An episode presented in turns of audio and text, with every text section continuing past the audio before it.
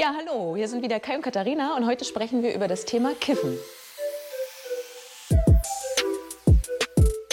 Kai, was fällt dir zum Thema Kiffen ein? Das ist halt schwierig, darüber zu sprechen, solange es noch illegal ist. Wenn die Gefahr besteht, dass man darüber redet, öffentlich im Fernsehen, man hat danach eine Hausdurchsuchung, ist das natürlich ein Problem. Ne? Alle Menschen, die jetzt auch zugucken oder so, kennen jemanden, der äh, kifft oder gekifft hat. Gehört, dass es schon eine krasse Wirkung für viele hat und so doll, dass die Bock darauf haben, das immer wieder zu erleben. Mhm. Zum Beispiel kenne ich Leute, die aktiviert das sehr. Die sind vielleicht K.O., kiffen was und werden dann fit und munter mhm. und nehmen das, um dann noch Sport zu machen oder tanzen zu gehen. Oder das ist so eine mhm. Feierabendsache Sache. Dann wird entspannt und Musik gehört und das ist viel eingängiger. Oder auch für sexuelle Erlebnisse, dass das mhm. alles ein bisschen intensiver erlebt wird, mit mehr Lust und Zeit und Freude und man sich mehr darauf einlassen kann. Das höre ich immer. Dass du, wo du sonst, wenn du ganz normal und im Alltag bist und immer alles Mögliche im Kopf hast und noch Pläne und morgen und so, sorgt diese Droge dafür, dass du im Hier und Jetzt bist und das alles vergisst und richtig so ich in dem Moment lebst. Was ich auch mal erlebt habe, war in einer Gruppe, da waren alle bekifft und hatten einen Horrortrip. Also hatten plötzlich alle gedacht. Nee, ich war, der, ich war ja der einzig Nüchterne dort und ich kam mir vor wie im Lazarett. Also alle lagen rum auf so einem Zeltplatz. ja, die haben was genommen und hatten plötzlich alle Angst, dass das vergiftet war und so. Und dann musste ich alle beruhigen, nein, das ist nicht vergiftet. Und ja, und Kiffen geht nicht ohne Hanf. Oder manche sagen Haschisch, Marihuana, Gras, Shit, Weed, genau. Die Hanfpflanze kann bis zu fünf Meter hoch werden und ist also, kann auch eine sehr kleine sein, also sehr anpassungsfähig, braucht äh, keine Pestizide, wächst überall und hat eine Besonderheit. Gerade die weibliche Pflanze, die enthält Cannabinoide. Das sind psychoaktive Substanzen. Und die eine ist besonders interessant davon. Also nicht alle Cannabinoide sind psychoaktiv, aber einige schon. Und das berühmteste ist THC, Tetrahydrocannabinol. Genau. Und der, darauf kommt es an. Je mehr da drin ist in der Pflanze, desto higher macht die. Diese High-Zustände können sein von euphorisch bis zu depressiv. Also man muss unterscheiden zwischen einerseits als Genussmittel oder Rauschmittel und dann als Nutzpflanze. Man kann daraus ganz viele Sachen machen. Ne? Du kannst mhm. Kosmetik daraus machen, du kannst Medikamente machen, du kannst daraus Lebensmittel machen, Öl zum Beispiel ja. oder auch Tierfutter. Ich habe auch gehört, weil das so eine feste Struktur hat, ist Hanf so gut, so im Vergleich zu Baumwolle oder sowas. Es hat sehr lange Fasern und Fasern, die wenig kaputt gehen ja. durch immer wieder Benutzung. Also kannst du Hanfklamotten zum Beispiel halten ewig, ne? genau. Mhm. Und auch in der Industrie, zum Beispiel als Dämmmaterial wird das mittlerweile verwendet, ist noch viel Potenzial. Aber mittlerweile, seit 1996, ist Nutzhanfanbau in Deutschland möglich. Nutzhanf auch in Mecklenburg-Vorpommern, in unserem Bundesland, von Bedeutung. Also wer zum Beispiel mal in der Müritz-Region ja. Urlaub gemacht hat oder so, wir haben die drittgrößte Hanfanbaugebiet. Ja, habe ich schon gesehen. Ah, ja. so schon ein Foto gemacht? In, bin ich schon drin ah, super. Ich auch, ja, mit Fahrrad durchgefahren. Bayern und Niedersachsen haben noch größere Hanfanbaufelder. Aber mhm. insgesamt hat Hanf von der landwirtschaftlichen Fläche kaum eine Bedeutung. Ja. Wird aber noch mehr. Nicht, ne? Genau. Mhm. Es hat eine Geschichte, das ganze Verbot. Ne? Und zwar hängt das unmittelbar mit den USA zusammen. Vorher wurde überall geraucht, Haschisch, auch als Genussmittel. Es gab richtig Rauchersalons, wo auch gekifft wurde. Und zu Hause in der Ecke hatten, in ihrem Garten oder so, da waren Handpflanzen, gehörten in Europa, dazu. In den USA. Was ist eigentlich passiert? Also mhm. wie kam es zu dem Verbot? Und das ist eine spannende Geschichte, fand ich. In den USA gab es, heute würde man sagen, christliche Fundamentalisten. Also es gab mhm. Leute, die ein sauberes Amerika erkämpfen wollten, frei von Drogen. Vor allem ging es gegen den Alkohol. Und dann gab es eine Anti-Saloon Saloon-Bewegung. Und die wollten halt, dass die Saloons geschlossen werden, weil das Sündenorte sind, vor allem finanziell unterstützt durch die Superreichen der USA. Anfang des 20. Jahrhunderts, also so ab 1900, äh, hat das richtig Bewegung aufgenommen. Und die haben das Ganze finanziert, die Anti-Saloon-Bewegung. Und das kam dann dazu, dass 1920 der Alkohol verboten wurde in den USA. Das nennt man dann Prohibition. Und eine riesige Behörde gegründet, die nur die Leute verfolgt hat, die Alkohol getrunken haben. Was hat das Ganze mit Haschisch zu tun? Die Leute sind auf Haschisch umgestiegen, wurde mehr gekifft. Das hat sich weit verbreitet und Alkoholverbot nie funktioniert. 1933 hat Roosevelt Alkoholverbot aufgehoben und im gleichen Moment hat er eine riesige Behörde gehabt mit 8000 Angestellten, die nichts mehr zu tun hatten. Die hat den Auftrag bekommen, die Kiffer zu verfolgen. Um die weiter zu beschäftigen, oder ja. was?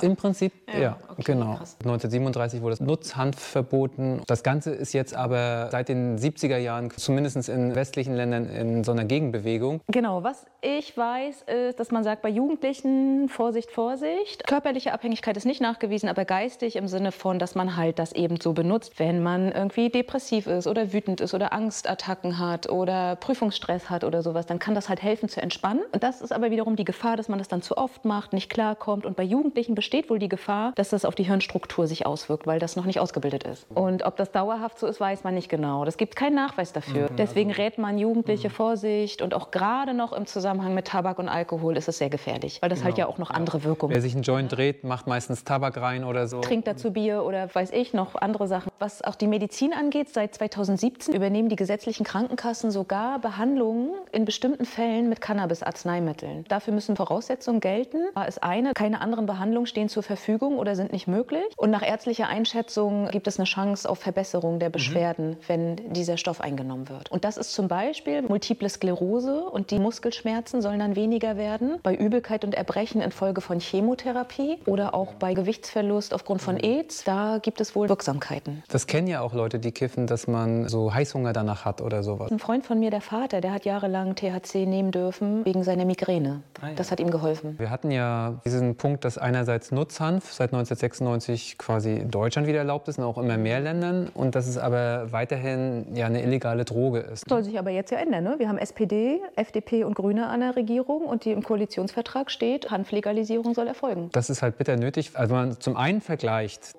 von den Deutschen her haben 14 Prozent ein problematisches Alkoholverhalten. Also man könnte umgangssprachlich sagen, in irgendeiner Form Alkoholiker. Da ne? gibt es ja noch verschiedene Abstufungen. Und 1,5 Prozent haben ein problematisches Haschischverhalten. Warum stürzt die Gesellschaft sich auf das kleinere Problem? Justizminister der Länder haben sich geeinigt auf 6 Gramm darf man haben. Darf man nicht haben, aber bis dahin können die Staatsanwaltschaften quasi die Ermittlungsverfahren einstellen. Aber sie können sie auch aufnehmen? Sie können sie auch aufnehmen. Mhm. Aber da hat man sich geeinigt, also wer 6 Gramm dabei hat, wird in der Regel eingestellt. Aber schon bei 7 Gramm, 8 Gramm, 10 Gramm oder einzelne Pflanzen zu Hause, wo mehr Gramm zusammenkäme, dann gibt es halt eine ganze Reihe von Strafverfahren. Das wird auch immer mehr. Also es hat sich seit 2010 kontinuierlich gesteigert. 220.000 Strafverfahren im Jahr ja. sind das ungefähr. 2019 war das jetzt die Zahl. Man muss sich das mal vorstellen. Ne? Die Polizei, das sind ja meistens Konsumierende. Ne? Also ja. über 80 Prozent der Fälle geht es um den Konsum von Haschisch. Was für ein riesiger Aufwand. Und wir haben ja andere gesellschaftliche Probleme. Nein, es fließt halt viel Ressourcen da rein. Ne? Ja. Der Kneiper verkauft und hat ein gutes Leben und der, der Haschisch anbaut, landet im Gefängnis. Also was soll das? Wenn man eine Verkehrskontrolle hat, das Blut wird abgenommen und wird kontrolliert. Und da ist eine kleinste Menge Haschisch drinnen. Das kann aber sein, dass du vor einer Woche geraucht hast. Dann wird dir möglicherweise die Fahrerlaubnis mhm. weggenommen. Wo man sagt, was soll diese bescheuerte Scheiß? Ja. Die Leute sind völlig fahrtüchtig ja. und verlieren ihre Fahrerlaubnis aufgrund dieser idiotischen Gesetze. Ne? Das muss alles weg. Ja, das ist natürlich, das würde alles wegfallen, wenn die Legalisierung eintritt. Ne? Das, was du gerade sagst, Strafverfahren müssen nicht mehr aufgenommen werden. Leute ja. werden hoffentlich entlassen. Es soll wohl so sein, dass es für Jugendliche weiterhin verboten ist. Wobei ich in der Statistik auch gefunden habe, dass 8 Prozent aller 12- bis 17-Jährigen tatsächlich äh, Cannabis schon probiert haben innerhalb eines Jahres. Also ist auch gar nicht so gering, die Probierquote da. Aber es bleibt dann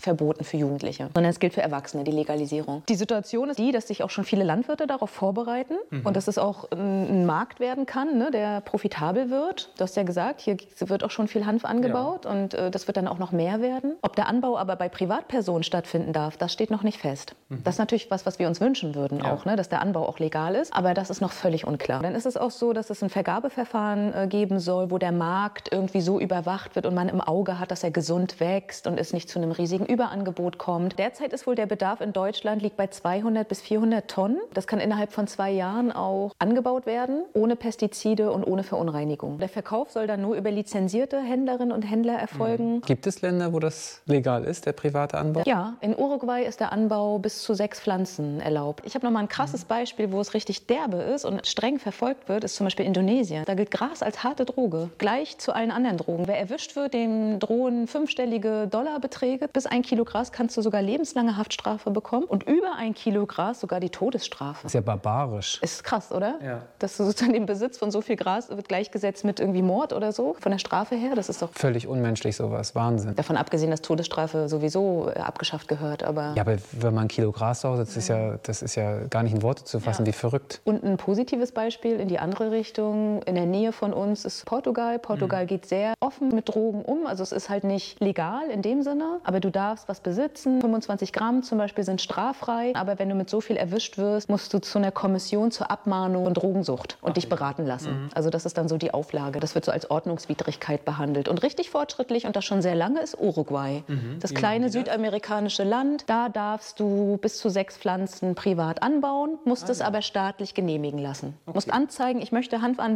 in meinem Garten und kriegst dann eine Genehmigung. Dann stellt man einen Antrag bei der Stadt und dann kann man seinen Garten sechs Pflanzen reinhauen. Und du kannst sogar als mhm. volljährige Person 40 Gramm Marihuana in der Apotheke beziehen. Ein sehr offener Umgang. Der Markt ist sozusagen frei, entkriminalisiert und es gibt nicht nachweislich mehr Krankheiten oder Unfälle oder sowas aufgrund von THC. Im Gegenteil, der Staat spart ein, die Strafverfahren und nimmt auch Steuern ein. Ne? Und dann finde ich aber auch interessant, doch noch mal auf die Niederlande zu gucken, weil das gilt ja immer als das Cannabis-Mekka und mhm. das ist alles frei und so. Eben nicht. Also das ist eine große Grauzone, die da produziert wurde, aufgrund dessen, dass der Anbau und der Vertrieb halt illegalisiert ist mhm. und der Verkauf legal. Der persönliche Gebrauch von Cannabis wird aber seit 1976 nicht mehr verfolgt in den Niederlanden. Und du darfst fünf Gramm haben und bis zu fünf Pflanzen werden toleriert. Mhm. Und das war aber auch mal anders. Bis 1996 waren es sogar 30 Gramm ah, ja. in den Niederlanden. Ach, also ist eher zurückgegangen. Strenger so, geworden. Genau. Und vielleicht kann man noch sagen, Kanada hat einen Cannabisminister. So. Kanada, hat einen, Cannabis. Ja, Kanada hat einen Cannabisminister. Ah ja, okay.